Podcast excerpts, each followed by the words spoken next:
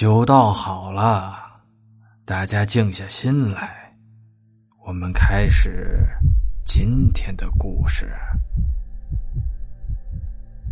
众人没有起来，宋长生也不敢起来。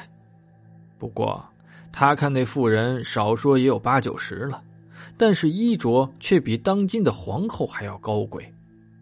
那老妇人坐好后，四个佳丽便立在她身边。丫鬟把酒菜瓜果全都一一摆上，老夫人点了点头，一个侍女才含笑让众人起来。宋长生早就被那四个绝色美女给迷住了，虽然他久经风月场所，但这等佳丽可未曾遇见，他们的一举一动都让宋长生丢了魂儿似的。众人站起来之后，戏台开始了唱戏。那些武生白脸咿咿呀呀的开始了表演，而那老夫人则认真的在看，眼睛丝毫没有看往别处。身旁的侍女时不时的把剥好的栗子和枣子塞到她嘴里，那老夫人看得极入迷，台下的人也都各自吃喝看戏，还有人不时的向宋长生敬酒。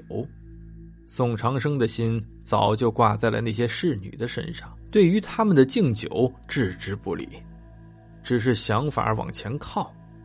不过一看那老夫人身旁的军士就害怕了，一直是心里痒痒的。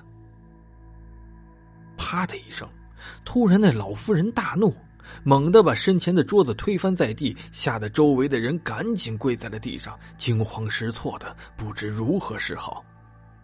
本来还在喝酒嬉笑的台下人见状，也都赶忙跪在了地上，吓得宋长生也跟着跪在地上。怎么有生人的味道啊？老夫人怒目圆睁，看得极为吓人。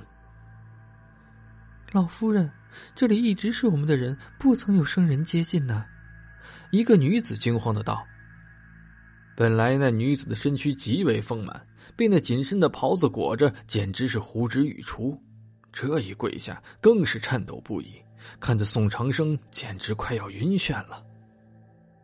不可能，哀家怎么会错误？来人呐，给我搜，把那生人给搜出来！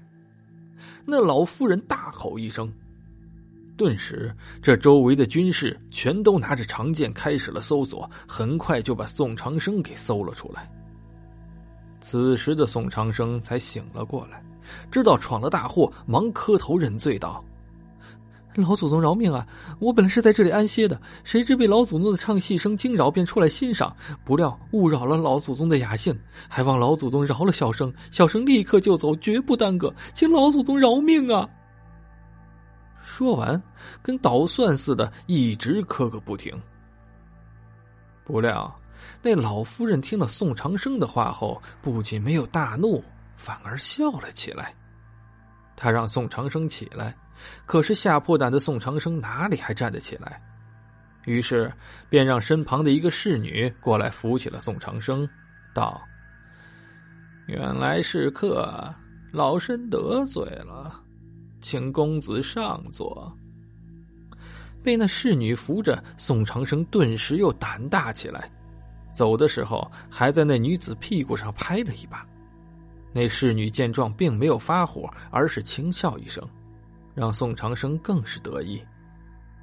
被请到上位时，唱戏又开始了，一切照旧，而那名侍女就一直在宋长生的身旁伺候，并没有离去，喜得宋长生眉开眼笑。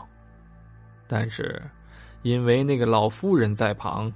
倒也不敢得寸进尺。